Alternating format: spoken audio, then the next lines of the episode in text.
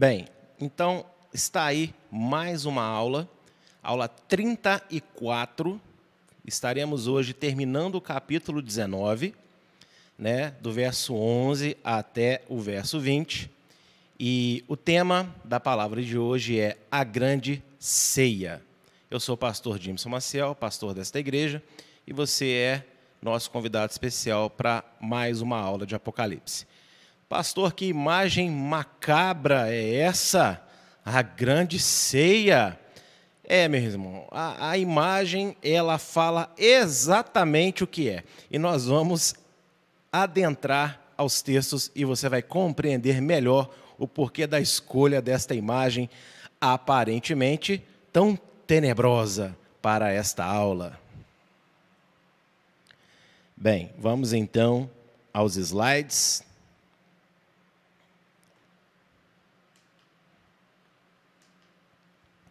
O verso 10 vai dizer o seguinte: Prostrei-me aos seus pés para adorá-lo. Ele, porém, me disse: Vê, não faças isso. Sou conservo teu e dos teus irmãos que mantêm o testemunho de Jesus. Adora a Deus, pois o testemunho de Jesus é o espírito das, né, é o espírito da profecia. João, após tantas revelações gloriosas e do anúncio das bodas do cordeiro, tenta adorar, por gratidão, ao anjo incumbido de mostrá-lo o Apocalipse. Meus irmãos, é, não é a primeira vez na Bíblia que homens tentam adorar anjos, né? E se você lembra lá do início do livro, no capítulo 1, João vai nos relatar que foi enviado um anjo da presença. E é interessante, né, que assim como Jesus ele é o anjo da presença de Deus no Primeiro Testamento, né, é, Jesus agora ele também tem um anjo que o representa e vai, no caso, é, relatar a João, mostrar, conduzir João durante essas visões que ele tem. E só tem uma diferença. Jesus ele sempre aceitou a adoração quando ele se revelava como anjo da presença, porque ele é né, a imagem visível do Deus invisível. Porém, este anjo aqui, embora seja o anjo da presença de Jesus, ele não aceita adoração. E isso é muito interessante pelo seguinte: é, mostra para nós, mais uma vez, a hierarquia entre o filho e o pai. O anjo da presença do pai recebe adoração, mas o anjo da presença do filho não recebe. Ou seja, fica claro mais uma vez, né, que embora Jesus seja Rei dos Reis e Senhor dos Senhores, né, ele é o Rei da Glória, existe uma autoridade sobre ele, que é Deus Pai. Ok? Como eu gosto de dizer, né, Deus Pai, ele é o soberano. Então fica muito interessante aqui observar né, é, esse pequeno detalhe. E também vai nos ensinar que nós não devemos adorar anjos, ok? Existem religiões aí do mundo que fazem cultos, fazem orações, né? tem é, imagens de escultura aos santos anjos.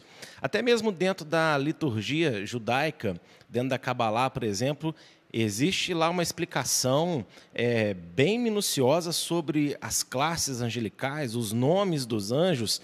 E eu, particularmente, eu não sou muito adepto, já até estudei essas coisas, mas não me aprofundei, nem me preocupo muito em ensinar, porque, basicamente, embora existam muitas boas informações extra-bíblicas para que nós possamos usar durante os estudos, nenhuma dessas informações, se não estiver testificado pela Bíblia, né, especialmente coisas espirituais, né, é, eu não costumo achar tão relevante assim.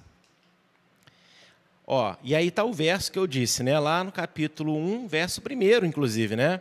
Revelação de Jesus Cristo, a qual Deus lhe deu, para mostrar aos seus servos as coisas que brevemente devem acontecer. E pelo seu anjo as enviou e as notificou a João, seu servo. É, então, é, essa questão também deixa é, um pouco mais esclarecido sobre a teoria se João estava o corpo abandonado e o espírito fantasminha de João foi para o céu ver tudo, ou se realmente né, João teve visões no seu espírito e ali o anjo conduziu a tudo. Então é muito interessante nós vermos que os anjos não aceitam adoração, ok? E a palavra aí conservo é literalmente é sou servo com você, né? Ou sou servo como você, ou como você eu também sirvo a Deus. Então os anjos, lógico, são seres espetaculares, né? São seres dotados de glória, de poder que nós ainda vamos adquirir na volta de Jesus, mas mesmo assim eles não devem ser adorados. E João, ali, durante toda essa visão que ele teve, né, principalmente depois da visão do arrebatamento, né, que nós falamos na semana passada, na aula, ele fica tão grato que ele quer adorar o anjo, mas o anjo fala assim: Nana, Nina, não me adora, não, não faz isso, por favor. Ainda que representasse Jesus, o anjo não aceitou ser adorado por João. E, infelizmente, muitos, por serem instrumentos da manifestação da presença e do poder de Deus, tentam tirar proveito da fé das pessoas. Gente, olha que interessante. Este anjo não é um qualquer anjo. Não é, nos é relatado o seu nome. Então nós não temos aqui também que inventar um nome para ele. Só que é interessante notar que ele é o anjo da presença de Jesus, ou seja, meus irmãos, ele está representando a nata angelical, né, a nata do mundo espiritual, nada, ninguém mais, ninguém menos que o próprio Rei Jesus. E veja que o anjo, no momento que João tenta adorá-lo, ele imediatamente repreende, explica que não é assim. E o que isso nos faz pensar, o que isso me fez meditar? Que pessoas tremendamente usadas por Deus, não estou falando de pessoas que fingem ser usadas ou que manipulam, não. Vamos falar de pessoas que genuinamente, em momentos é, testificados pelo Espírito de Deus, são tremendamente usadas por Deus. E por causa de serem usadas por Deus, elas tentam tirar proveito da fé das pessoas. E hoje isso é o que mais acontece. Seja proveito financeiro, seja proveito de aproveitar do favor das pessoas, ou até mesmo de se colocar numa autoridade, às vezes, até maior do que o próprio Deus. E olha, isso não é exclusividade do judaísmo, não. Ó, isso não é exclusividade da igreja, não. Dentro do, da halahá judaica, né, ou seja, da, da, da instrução judaica sobre como obedecer a, a palavra de Deus, os judeus têm um livro, ou instruções em vários livros, vamos dizer assim, né, onde eles determinam como que você obedece o que está na Bíblia. Enfim. E é interessante que nessa halahá tem um comentário que eu sempre achei assim muito engraçado, que diz o seguinte: se dez rabinos forem contra uma, a voz que vem dos céus, então você segue a voz dos rabinos e não a voz que vem dos céus. Misericórdia, né? Lógico que quando eu falo voz do céu, não estou falando de um anjo de luz que engana, ou seja, do diabo e seus demônios. Estou falando da voz genuína de Deus ou de um anjo enviado por Deus. Então veja que as pessoas, quando elas detêm uma autoridade, seja por manifestações de poder, seja às vezes também por um ensino muito bom que elas dão, elas às vezes querem se colocar como o próprio Deus e às vezes abusam da fé das pessoas. É por isso que aqui nesta igreja eu tenho uma premissa desde quando ela abriu. É talvez uma das coisas que eu já que eu mais falei já dentro do templo, que é a seguinte: não acredite no que eu estou falando só porque eu estou falando, só porque eu sou o seu pastor. Pegue tudo que eu ensino, vá em oração ao Espírito de Deus e principalmente na palavra. Porque no estudo eu tenho que às vezes usar versos isolados ou pedaços dos versos, porque senão não daria tempo de falar de tudo que eu, que eu necessito. Porém, a referência sempre é colocada para que depois você, com calma, veja o contexto da referência que eu usei e se condiz o que eu ensinei com o texto original porque você pode retirar um texto do seu contexto e aí você ter base para ensinar o que você quiser. Mas eu sou totalmente contra isso e todo mundo deveria ser contra isso também, ok? Então, não se deixe levar por manipulação de pessoas só porque elas são instrumentos de Deus, tá bom? Às vezes você tem um amigo uma amiga que não é nem pastor, né? Mas pode ser um profeta, pode ser uma profeta, uma pessoa que realmente é usada por Deus de uma forma sobrenatural. E isso não quer dizer que você tem que consultar ele ou ela a cada microsegundo da sua vida para saber tudo, porque o que vai te dar instrução para a sua vida é a palavra de Deus. Então, se um líder, ou se uma pessoa, se um irmão, se um amigo te direciona na palavra, glória a Deus. Mas se ele não te coloca a palavra e só te direciona por aquilo que fala no sobrenatural, tome cuidado porque a testificação das profecias é a veracidade da profecia dentro da palavra, ok? Então, primeira hashtag de hoje: profecia sem palavra, não. Amém? Profecia sem palavra, não. E aqui, né, Atos 14, verso 15, tem um texto bem interessante. E disseram: Senhores, por que fazeis essas coisas? Nós também somos homens como vós, sujeitos às mesmas paixões, e vos anunciamos que vos convertais dessas vaidades ao Deus vivo, que fez o céu e a terra, o mar e tudo quanto há neles. Ou seja, estava lá, né? Paulo e Barnabé, se eu não me engano, em Atenas, e eles fazem lá um sinal lá maravilhoso, né? E aí as pessoas começam a querer adorá-los, falando que inclusive eles eram o próprio Zeus, né? e aí eles falou: para com isso, nós somos iguaizinho a vocês, tá? Nós não somos nada. Deus que nos usa que é. Somos apenas instrumentos. Inclusive eu tenho uma alusão que eu gosto muito de falar, né? Que nós homens somos apenas luvas descartáveis nas mãos do médico. No final da operação, ninguém vai na lata do lixo e agradece a luva pela operação. Você vai no médico que usou a luva. E assim nós somos também diante de Deus, ok? Somos luvas. Apenas luvas. Deus é que é o médico dos médicos.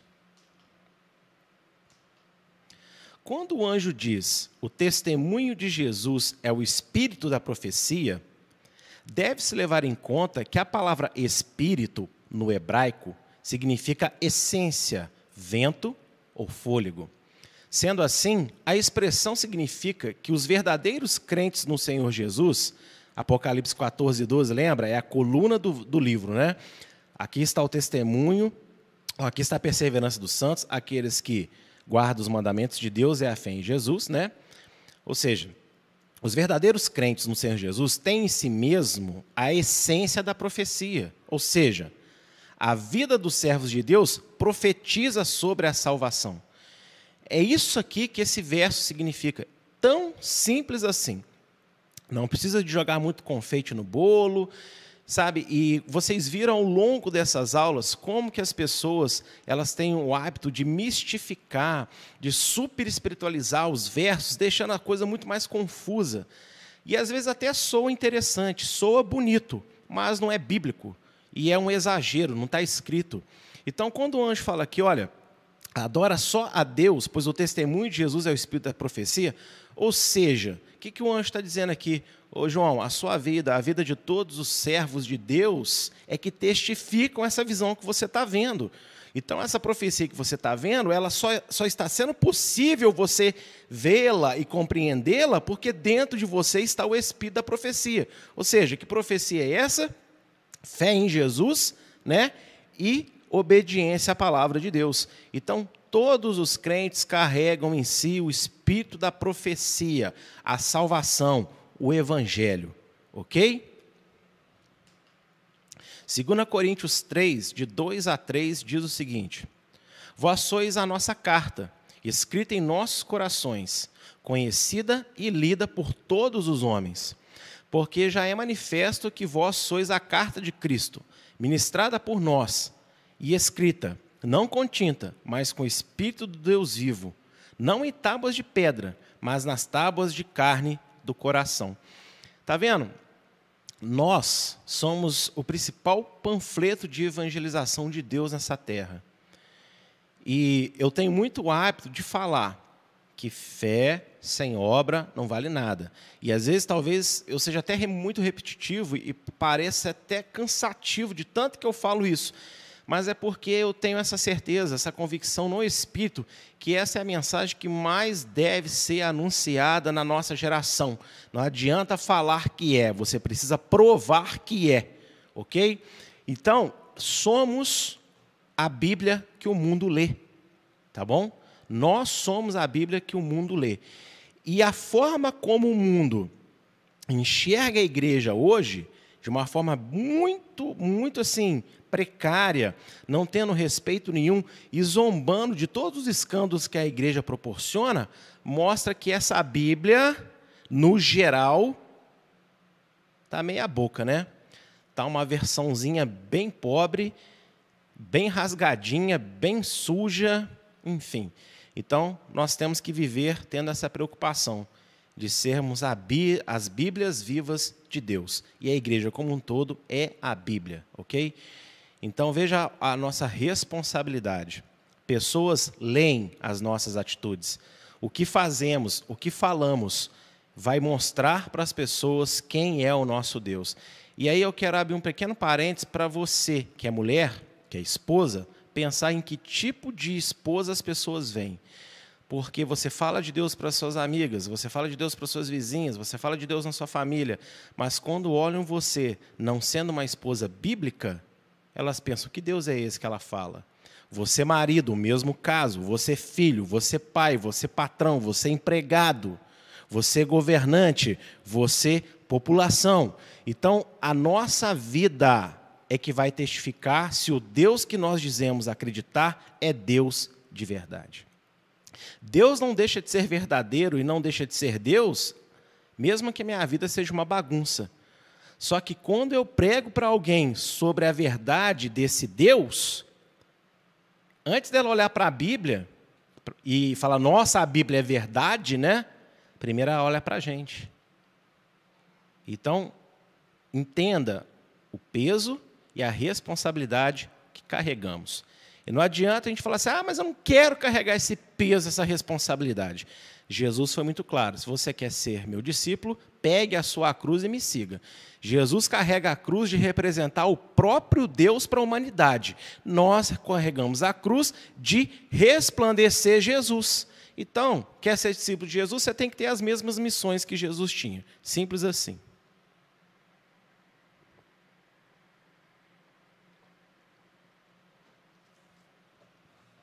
Muito poético, né? Ah, pegar a minha cruz, o meu sofrimento. Não, que sofrimento, que é responsabilidade, é muito mais do que isso.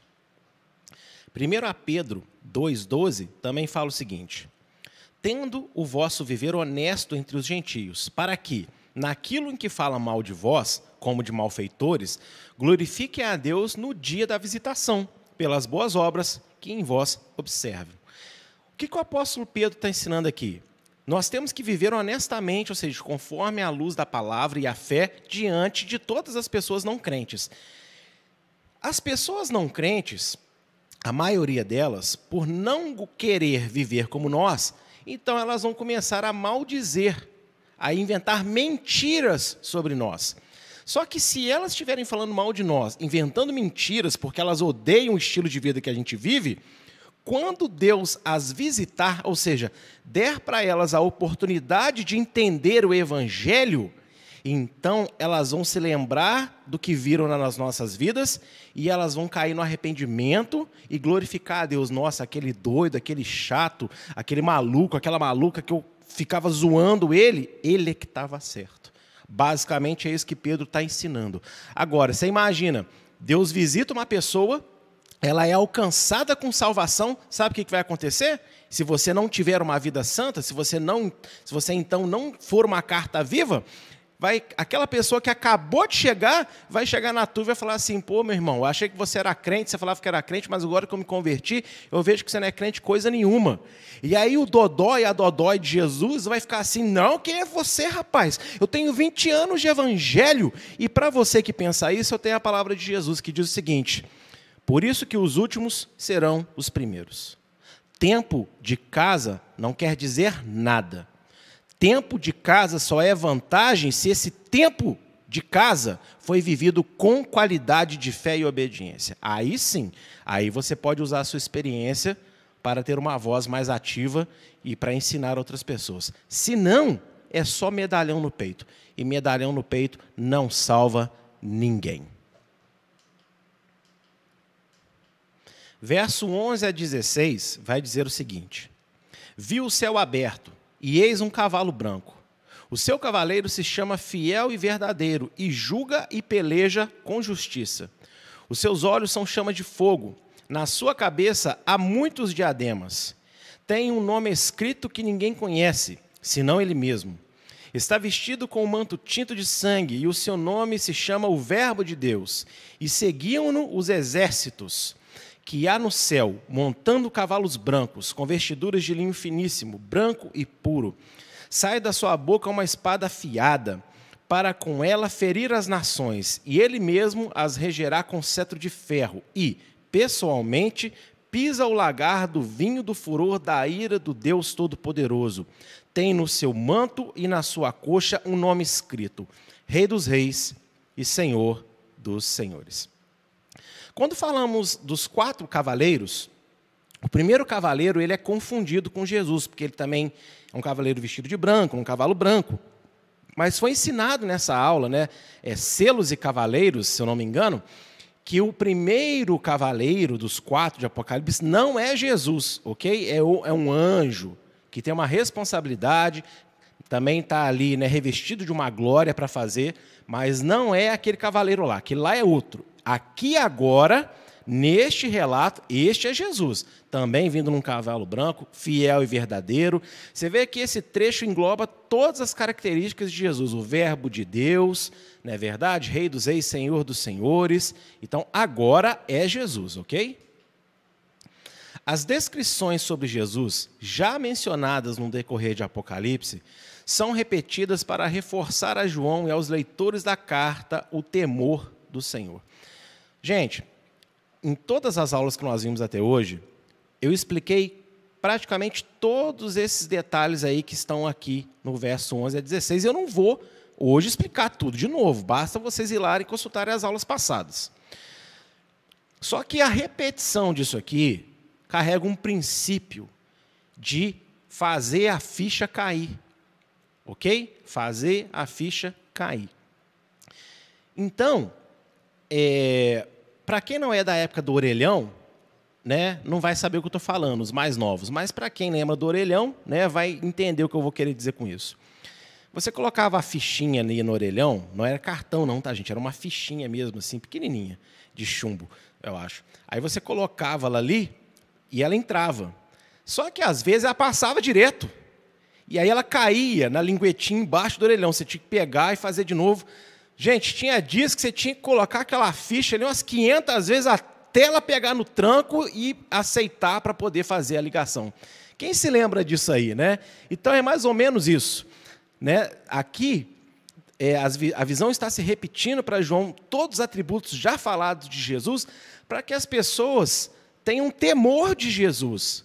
Sabe, para que as pessoas parem de olhar Jesus como aquele aquele escandinavo mirrado, de roupas romanas, com cara de coitadinho, representado aí, né? nas esculturas, nas pinturas, também é, da, da, da, da da, Idade Média ou do, do, do, renascen, do renascentismo, né?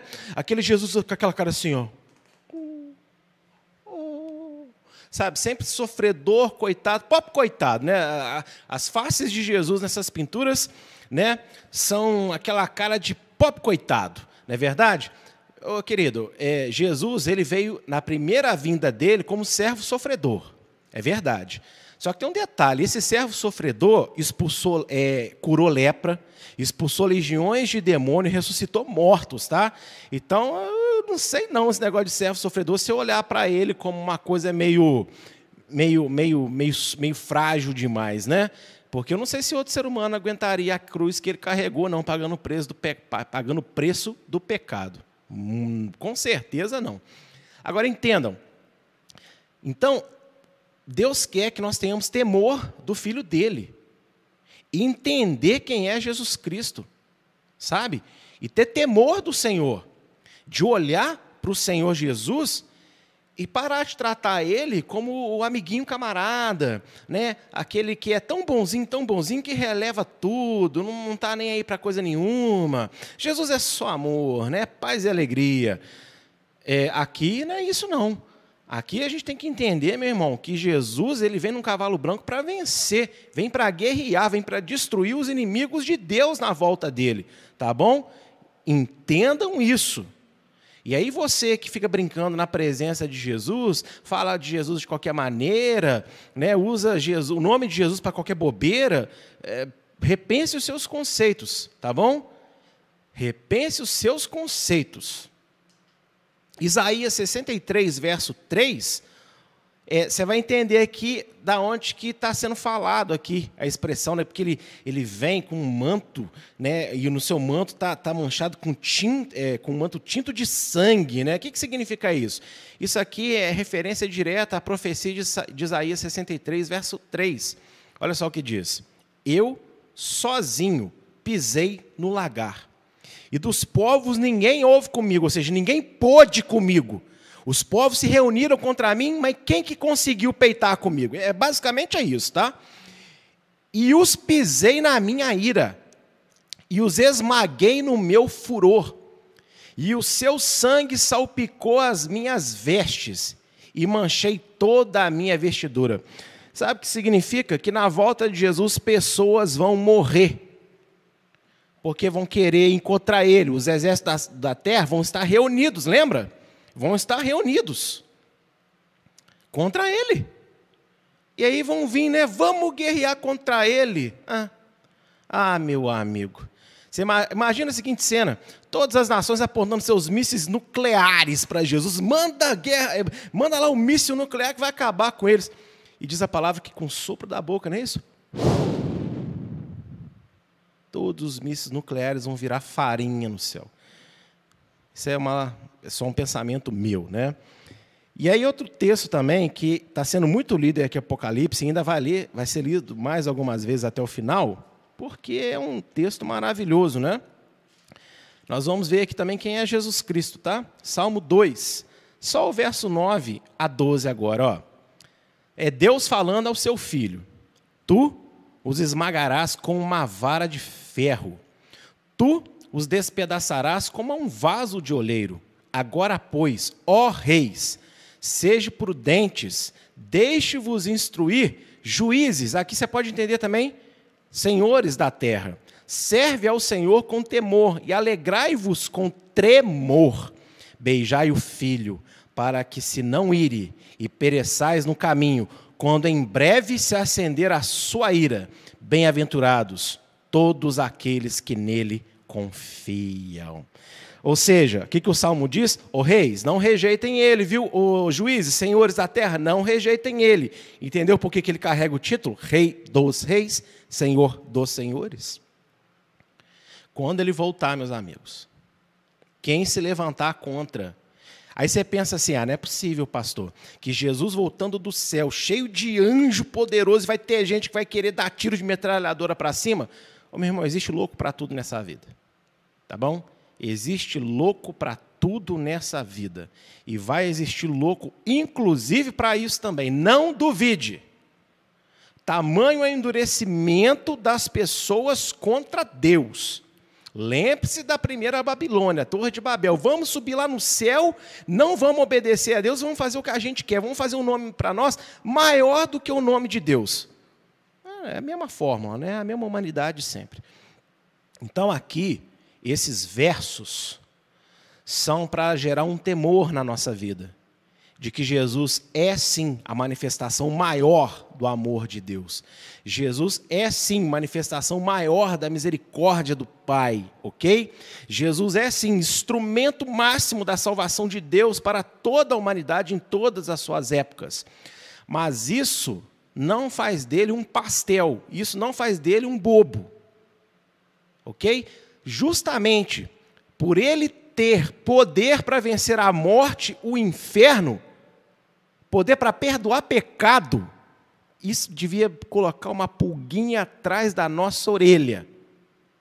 e fazer com que a gente considerasse a santidade de Jesus algo muito mais sério do que a maioria das pessoas considera hoje. Verso 17 e 18 diz assim: Então vi um anjo posto em pé no sol e clamou com grande voz, falando a todas as aves que voam pelo meio do céu: Vinde, ó, venham, reuni-vos para a grande ceia de Deus, para que comais ca carnes de reis, carnes de comandantes, carnes de poderosos, carnes de cavalos e seus cavaleiros, carne de todos, quer livres, quer escravos, tanto pequenos como grandes. Antes de eu ler aqui o comentário escrito, eu quero só chamar a atenção para um pequeno detalhe. Esse anjo não é Jesus, ok? Não é o anjo da presença, é um outro anjo. E ele, querido, estava lá no sol, proclamando a sua palavra. Você entende isso? Você entende o poder que Deus tem? Porque não é Deus que estava lá no sol, não, querido. Um anjo lá no sol falando essas palavras. Eita glória. Que Deus é esse? Hashtag. Que Deus é esse? Cujo um anjo, um anjo, pisa no sol. Meu Deus. Que Deus é esse? Satanás reúne os exércitos da terra para guerrear contra Jesus e seus anjos, pois foi amaldiçoado por Deus no Éden a insistir no erro enquanto existir. Gente, parece, parece assim, ridículo a gente pensar nisso. O anjo está no sol, gritando e, eu, e todo mundo está ouvindo. Jesus está vindo em glória, com anjos de glória. E os homens estão reunidos para guerrear contra. E Satanás está reunindo as pessoas para isso. Por quê? Como pode? E aqui eu quero trazer uma revelação para vocês tremenda. Satanás ele não tem outra escolha, porque ele, a maldição de Satanás no Éden foi essa. E eu vou explicar melhor isso para vocês. Gênesis 3,14. Preste bastante atenção. Então o Senhor Deus disse à serpente: Porquanto fizeste isso, maldita serás mais que toda fera, e mais que todos os animais do campo. Sobre o teu ventre andarás, e pó comerás todos os dias da tua vida. Ô, gente, primeiro lugar, Embora a novela Gênesis aí, né? E embora muita gente fale que é, o diabo entrou na serpente, que a serpente era um animal diferente do de hoje e tal, é, não é nada disso. A serpente aqui é o diabo, é os próprios satanás. Isso aqui é uma figura poética que está sendo usada por Deus a transmitir para Moisés os relatos do início. Então você não tem que entender isso aqui como um animal, a cobra. Até porque se você analisar, a cobra não come poeira. Ela não come pó. Ah, não, é porque ela se arrasta no chão. Ah, mas outros animais também se arrastam no chão e não são uma serpente. Ué. Então, não é isso, tá, tá bom? Não é isso. Aqui você tem que entender o seguinte: Deus amaldiçoou a serpente, Deus amaldiçoou o diabo, Satanás, Rassatã, o acusador, tá bom? Deus o amaldiçoou e vamos entender essa maldição aqui. Olha só Jó 35, é, Jó 15, 35, né? Embora seja um dos três amigos de Jó que estão falando, né? Mas isso aqui é verdade. Olha, olha isso aqui, ó. Concebem malícia, dão à luz iniquidade, seu ventre prepara enganos. Analisa a profecia, ó, analisa a maldição comigo. Satanás foi amaldiçoado a rastejar sobre o próprio ventre comer pó. Ô meus amigos, entenda isso. O ventre aqui está falando do quê? Daquilo que é gerado. No ventre você gera, gera, você gera as coisas. E o ventre dos maus só dão à luz iniquidade. Veja que essa linguagem, já na época de Jó, era muito comum isso nos termos bíblicos. Então, o ventre do mal, ele gera pecado. Né? O seu ventre prepara engano. E Satanás, ele é o rei do quê? O rei da mentira, o rei do engano. Então, o ventre de Satanás, entenda isso, gera o quê?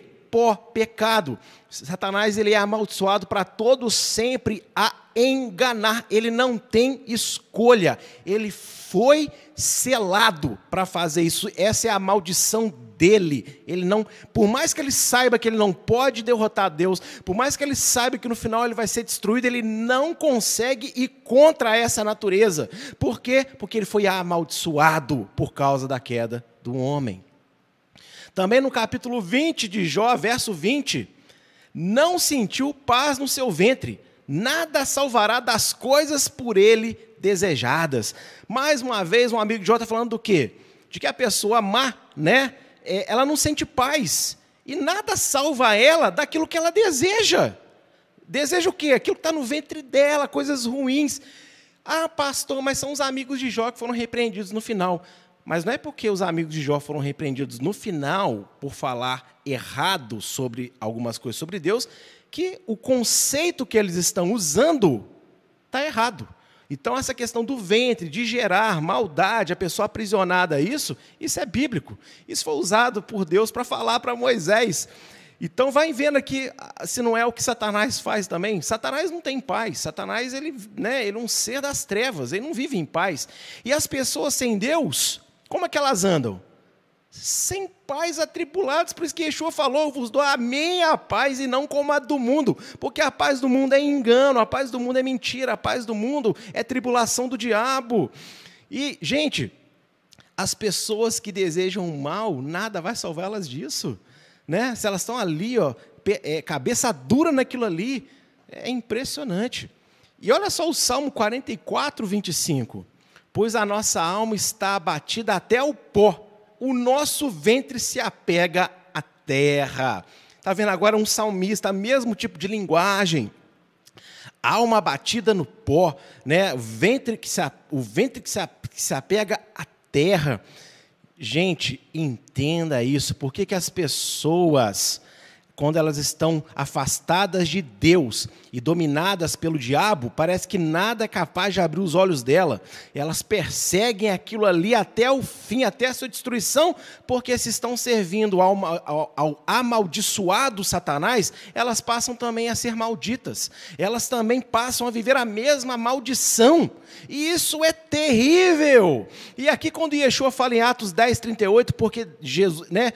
Aliás, quando o autor, Lucas, fala né, em Atos 10, 38 que Jesus veio libertar as pessoas né, da, da, da, das mãos de Satanás. Né? Entenda, eu, eu tive um vislumbre ainda maior do que, que Jesus quer nos libertar quer nos libertar da dureza, da maldição que o próprio diabo tem.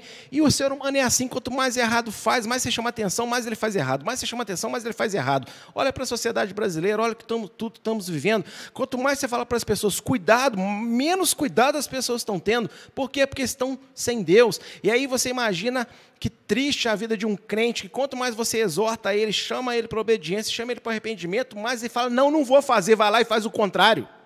Eu conheço inúmeras pessoas assim, eu sento e converso, eu falo para ela, não faz isso, não faz aquilo. Ela está bem, pastor, em nome de Jesus não vou fazer mais, eu vou mudar. Eu viro as costas, no outro dia está fazendo três vezes pior do que eu falei para ela não fazer. Nesse momento, meu amigo, você me desculpa, mas você está totalmente vivendo em maldição, assim como o diabo está amaldiçoado desde o Éden. Só que tem um detalhe: o diabo não tem salvação, você tem. Você pode sair disso, porque há poder no nome de Jesus para te libertar. Mas você tem que abandonar a dureza do seu coração, parar de perseguir o fruto mal do teu ventre, porque o diabo se alimenta de pó. O que é pó, gente? É o nosso pecado. É o nosso pecado. O diabo ele precisa, ele precisa que o homem peque. Por quê? porque é a maldição dele. Já que ele fez o homem pecar, então esse vai ser sua maldição. Você vai viver para fazer isso acontecer. Imagina, mano, olha que, que coisa terrível. É o destino do diabo. E, que, e pior ainda são aqueles que não conseguem enxergar essas coisas e passam a segui-lo. Tiago 4, 7 fala: Sujeitai-vos, pois, a Deus, resiste ao diabo, e ele fugirá de vós. Por que, que o diabo foge da gente? Porque a gente é crente poderoso, porque eu sou homem de oração, eu sou homem de monte, eu falo em línguas, eu tenho dons espirituais. Não, porque eu me sujeitei a Deus.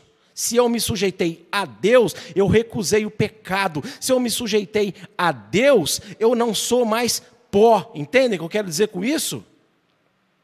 E se eu não dou pó para o diabo se alimentar, ele vai ter que fugir. Por quê? Porque a minha vida já não é mais pó, mas a minha vida é revestida com a glória de Deus. Então ele não tem alimento aqui. Se ele não tem alimento aqui, meu irmão, ele perde toda a autoridade, ele vaza. Isso aqui, gente, é incrível. É incrível. O diabo não tem escolha. Ele se alimenta do nosso pecado. E por isso que ele tenta as pessoas diariamente, e ele seus demônios, porque é a maldição dele. Mas olha, não é a nossa. Não é a nossa. Ele pode picar o nosso calcanhar. Entende? Picar o nosso calcanhar. Mas há poder no nome de Yeshua para nós pisarmos a sua cabeça. Então, em nome de Yeshua, decrete aí na sua casa agora, se algum pecado tem te aprisionado, se algum pensamento mal tem te aprisionado, se algum vício, quando eu digo vício, não é só vício de fumar, de beber, de se prostituir, existem muito mais vícios nos dias de hoje, vício de rede social, vício, vício de falar besteira, vício de, de, de postar bobagem, vício de mentir, vício de ficar em conversa fiada, meu irmão, repreenda no nome do Senhor Jesus aí na sua casa agora, porque há poder no nome do Senhor para libertar você dessa maldição, porque essa maldição não é nossa, é do diabo. Não é nossa. Nós temos que deixar o diabo com fome, passar necessidade mesmo pelo menos, ao menos na nossa vida. Ao menos na nossa vida. É, é por isso que às vezes quando pessoas vão expulsar demônio, e as pessoas brincam com Deus, muitas vezes o demônio fala o quê? Você não tem autoridade. Quem é você? É, é como se o diabo estivesse falando, sabe o que ele em que momento? Demônio, você me alimenta, rapaz, você que me dá comida. Todo dia eu visito você lá na minha casa, ou lá na sua casa. Você me alimenta todo dia lá com seus pecados e você quer vir aqui me expulsar? Isso é muito sério. Medita isso aí, nisso aí um cadinho.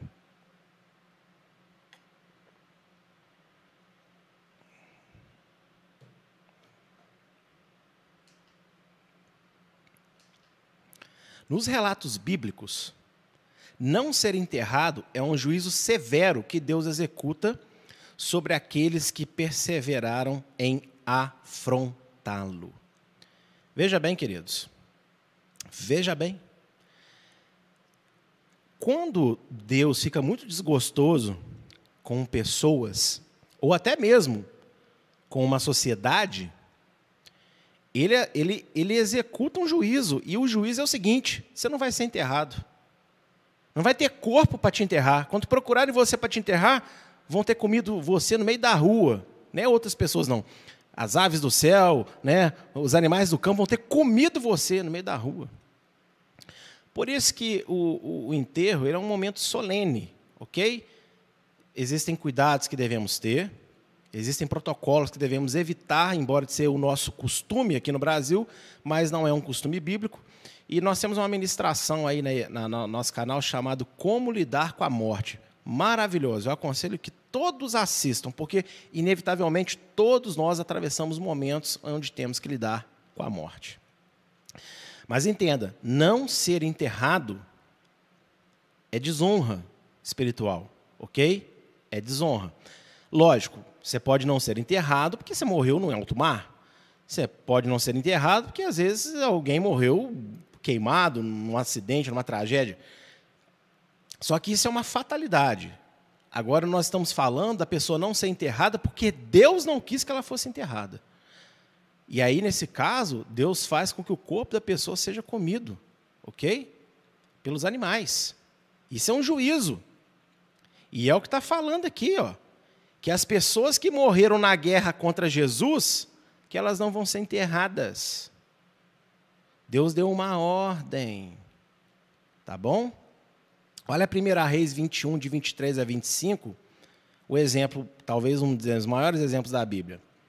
E também acerca de Jezabel falou o Senhor, dizendo: Os cães comerão a Jezabel junto ao antimuro de Israel. Aquele que morrer dos de Acabe na cidade, os cães o comerão, e o que morrer no campo, as aves do céu o comerão. Porém, ninguém fará, ninguém, ninguém fora como Acabe que se vendera para fazer o que era mal aos olhos do Senhor, porque Jezabel, sua mulher, o incitava. Entenda aqui, ó. Jezabel, os filhos de Acabe, toda a sua casa, quando morreu, os animais do campo os comeram. Foi juízo de Deus. Por quê? Porque Acabe deixou que Jezabel o incitasse a fazer o que era mal. E essas pessoas aqui de Apocalipse 19 foram incitadas pela Jezabel maior, né, que é o diabo. Então, já que quiseram guerrear contra o Senhor em glória, beleza, além de morrer, também não vão ser enterrados. Os animais vão comê-los. Ah, não, pastor, esse não é o Deus da Bíblia. Não, querido. Este é o Deus da Bíblia. É o Deus panaca, bobão, que os outros pregam para você, né? É que não é o Deus da Bíblia. Mas esse aqui é Deus santo, justo, amoroso, mas também fiel para executar os seus juízos.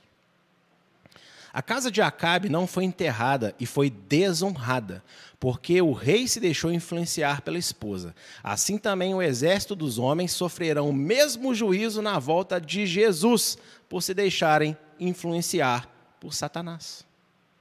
Gente, não tem conversa, é isso. Tá bom? Simples assim. As pessoas têm medo de falar essas coisas. Ah, não, que vão pensar de Deus. Assim vai ser difícil pregar o evangelho das pessoas crerem no amor de Deus. Meu amigo, amor sem justiça, amor sem a verdade, amor sem, sem punição em consequência ao mal, não é amor. Pode ser outra coisa, mas amor mesmo não é. O verdadeiro amor não só dá coisas boas, o verdadeiro amor também destrói as coisas más. Porque senão as coisas boas não serão duradouras. A ceia de Deus, ou seja, a ceia das bodas do cordeiro, ao contrário do que é ensinado, não é o banquete festivo do casamento de Jesus com a sua igreja que ocorrerá nos céus. Gente, nada contra, tá? Que a gente vai ter uma festa depois de tudo, que a gente vai sentar à mesa com o Senhor. Lógico que também vamos sentar. Isso é, isso é claro. Não estou falando que isso não vai acontecer. Só que as bodas do cordeiro, a ceia de Deus, e aqui você não pode separar os versos, né? O verso que eu li anteriormente se une a esse, né? A boda do cordeiro, a ceia de Deus é a mesma coisa. Isso não tem nada a ver com a festa no céu, a igreja lá, oh, tomando vinho, comendo pão e peixe, né? Igual o pessoal fala. Ó, a meu dedinho. A boda do cordeiro, a festa da volta de Jesus, né? É isso aqui, ó. A ceia da volta de Jesus será, na verdade, o juízo do Senhor sobre todos os seus inimigos, a humanidade, representada pelo exército da última grande guerra, que não só viveu sob a influência de Satanás e seus demônios, mas também rejeitou a salvação dada por Deus em Cristo. Todos os homens que se reunirem para a guerra, os seus exércitos, quando eles partirem para essa guerra contra Jesus e seus anjos, eles serão mortos. E ao serem mortos, vai haver uma grande ceia, a boda do cordeiro. E o que é essa ceia? O que é a boda do cordeiro?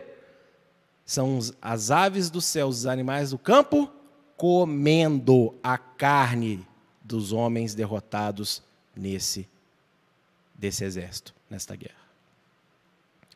Sou eu que estou falando, não, está escrito claramente isso daí. Só que a gente está muito acostumado a fantasiar tudo, né, absurdamente, então a gente não, não encara a realidade como ela é. Né? Entendeu agora o porquê da imagem macabra no início? Vou até colocá-la de novo, para você entender. Ó, é isso daí, ó. As aves do céu limpando tudo, limpando os ossos mesmo. Comendo a carne dos homens que se atreveram a guerrear contra o rei Jesus.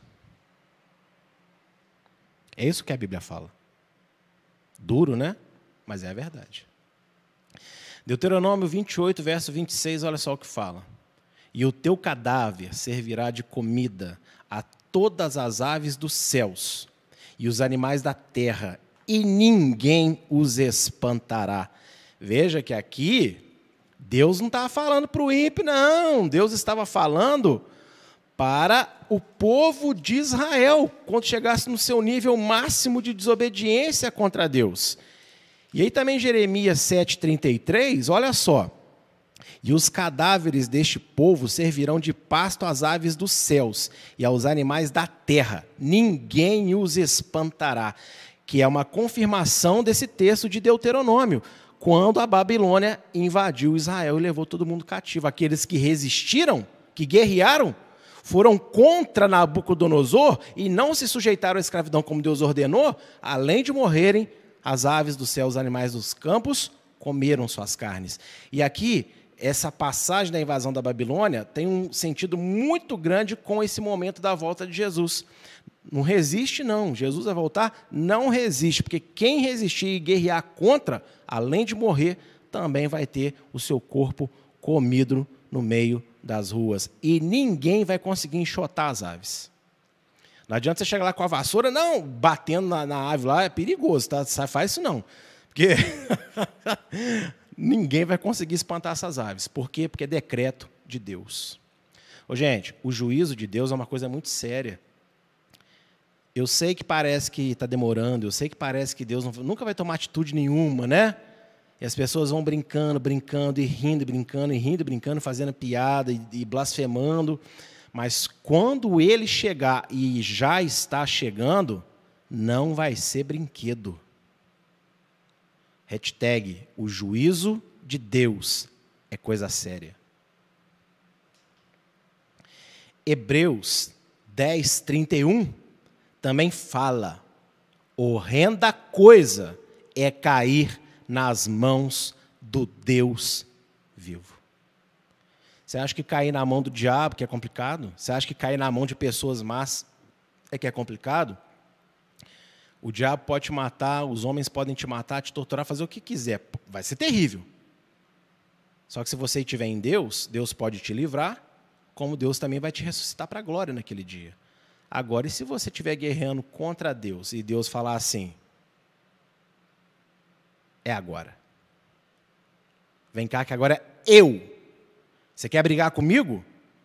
Então vem, que eu aceito o desafio. Misericórdia, irmãos. Tem noção que é isso?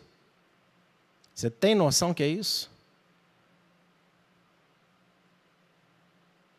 E muita gente faz isso.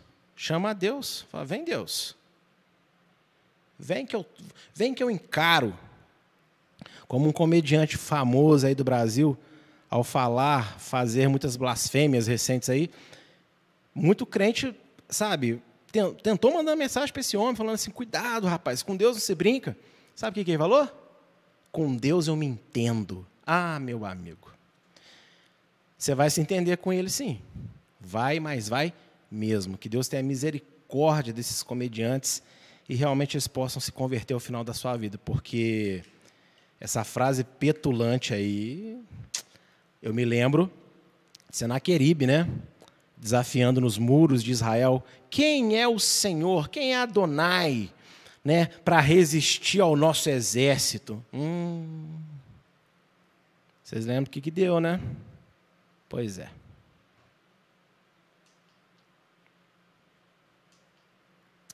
O verso 19 a 21 diz o seguinte: Vi a besta e os reis da terra, com os seus exércitos, congregados para pelejarem contra aquele que estava montado no cavalo e contra o seu exército. Mas a besta foi aprisionada, e com ela o falso profeta que, com os sinais feitos diante dela, seduziu aqueles que receberam a marca da besta, e eram os adoradores da sua imagem. Os dois foram lançados vivos dentro do lado de fogo que arde com enxofre.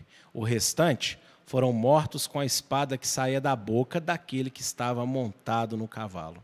E todas as aves se fartaram das suas carnes. Está vendo?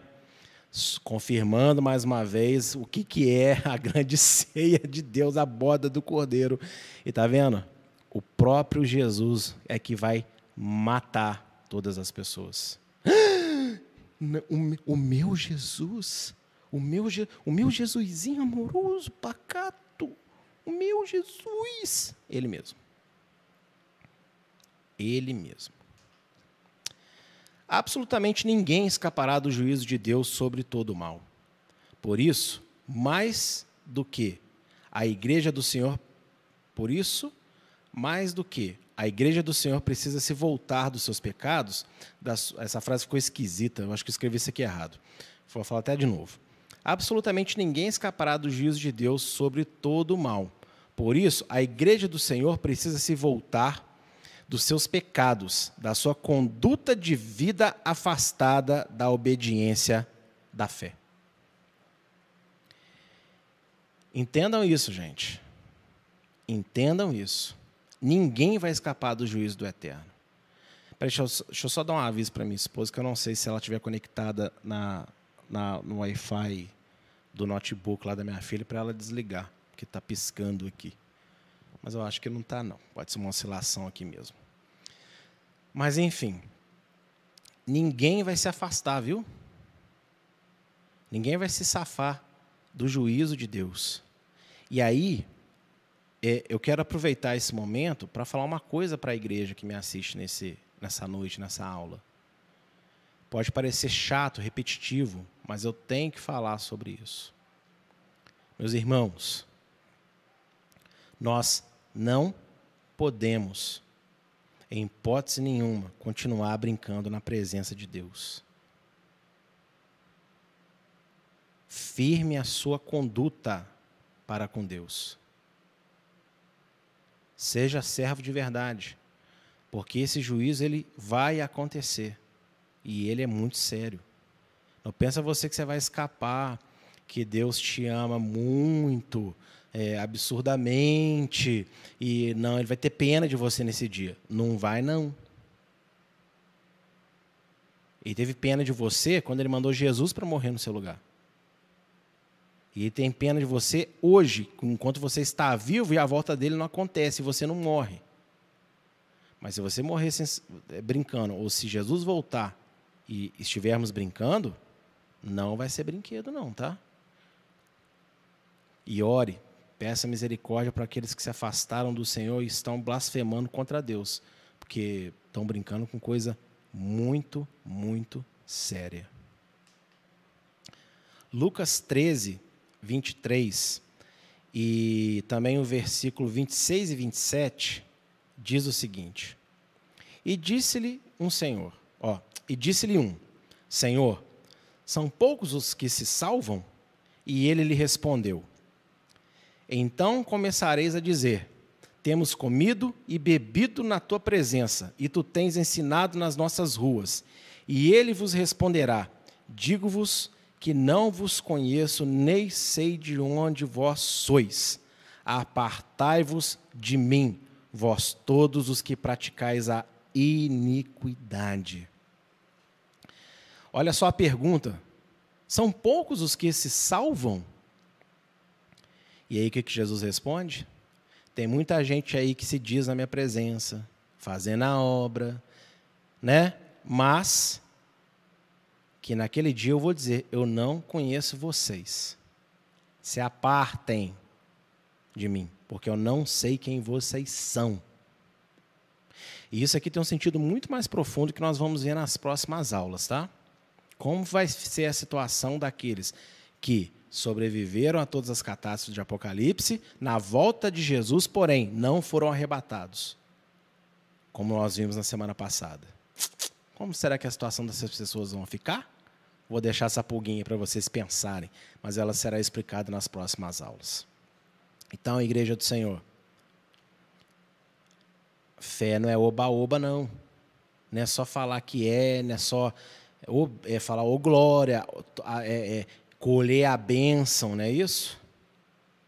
Fé é compromisso, seriedade, postura, perseverança. Fé é santidade. Vamos tomar cuidado, porque senão nós vamos ouvir do Senhor isso daí, ó. Não vos conheço. Tem lá em Mateus 7, também tem aqui em Lucas 13. Tomemos cuidado. A volta de Jesus tem sido pregada como um dia de grande alegria, mas isso só será verdade aos que foram fiéis até a morte. Para todo o resto, porém, será um dia de grande desgraça, dor, humilhação e morte. Entenda isso aqui, povo meu. Entenda isso aqui. As pessoas falam da volta de Jesus, né? Nossa, que lindo, que maravilha. Oi! Só que só vai ser bom para quem foi arrebatado.